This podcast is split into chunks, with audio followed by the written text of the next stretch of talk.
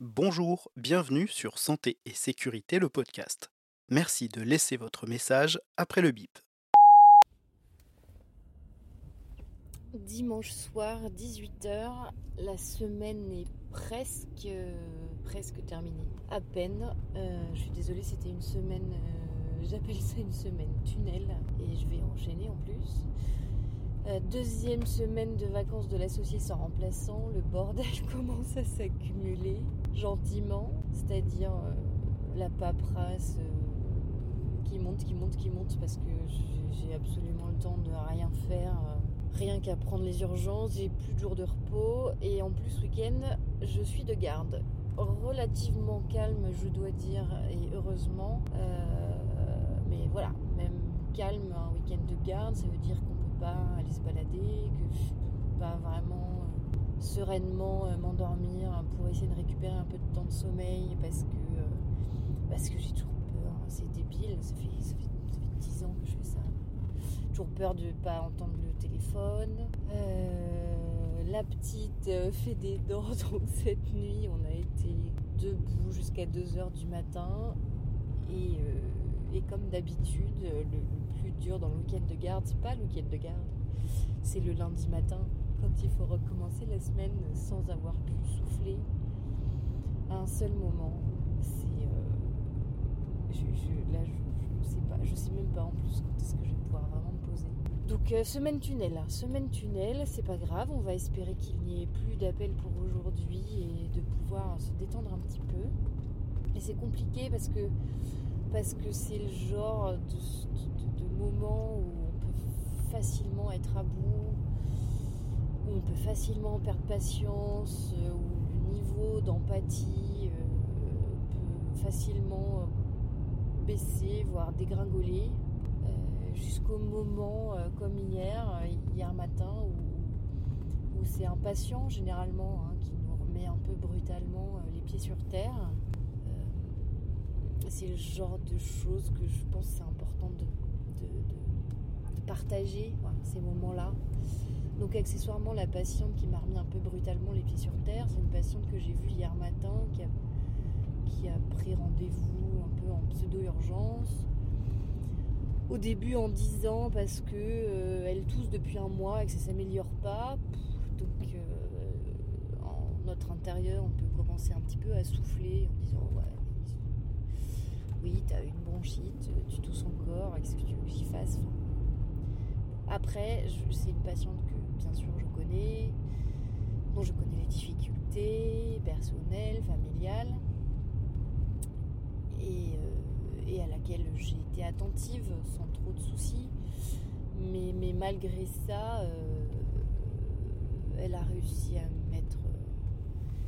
me mettre un petit sur le cul puisque quand je lui ai demandé euh, voilà, s'il y avait autre chose dont elle avait besoin de parler tant qu'elle était là, euh, elle me répond oh des soucis, des soucis, je sais plus comment elle a dit ça, des soucis, des contrariétés. Est-ce que vous voulez m'en parler? Et, les, contrariétés, comme elle dit, c'est sa fille euh, qui souffre déjà d'une maladie génétique. Je ne veux pas dans les détails, je sais pas à quel point il faut anonymiser, mais. Donc sa fille qui souffre d'une maladie génétique, qui entre dans l'adolescence, donc comme tous les adolescents qui souffrent d'une maladie chronique, bah, c'est déjà pas simple.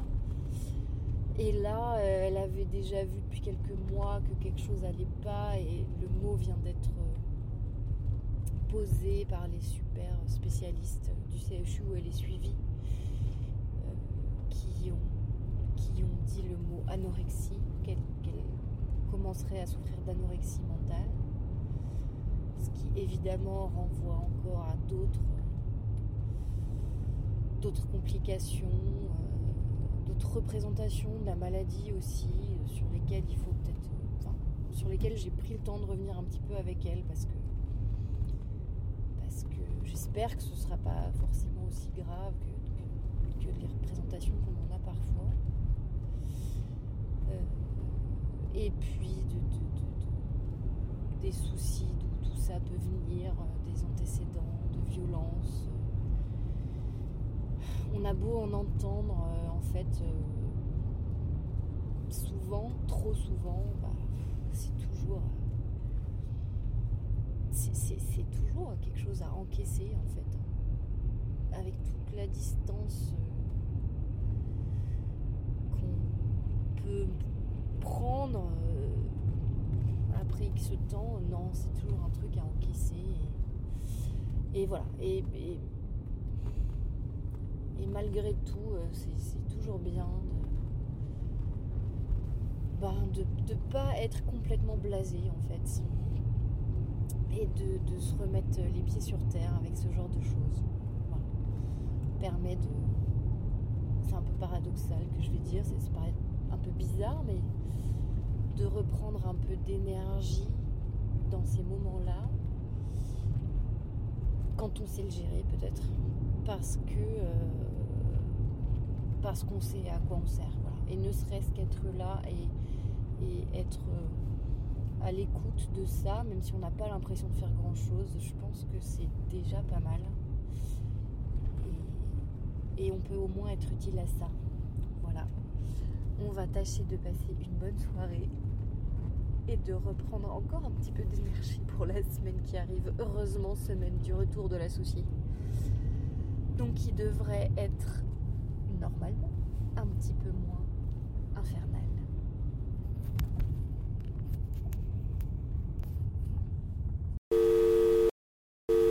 Santé et sécurité, le podcast.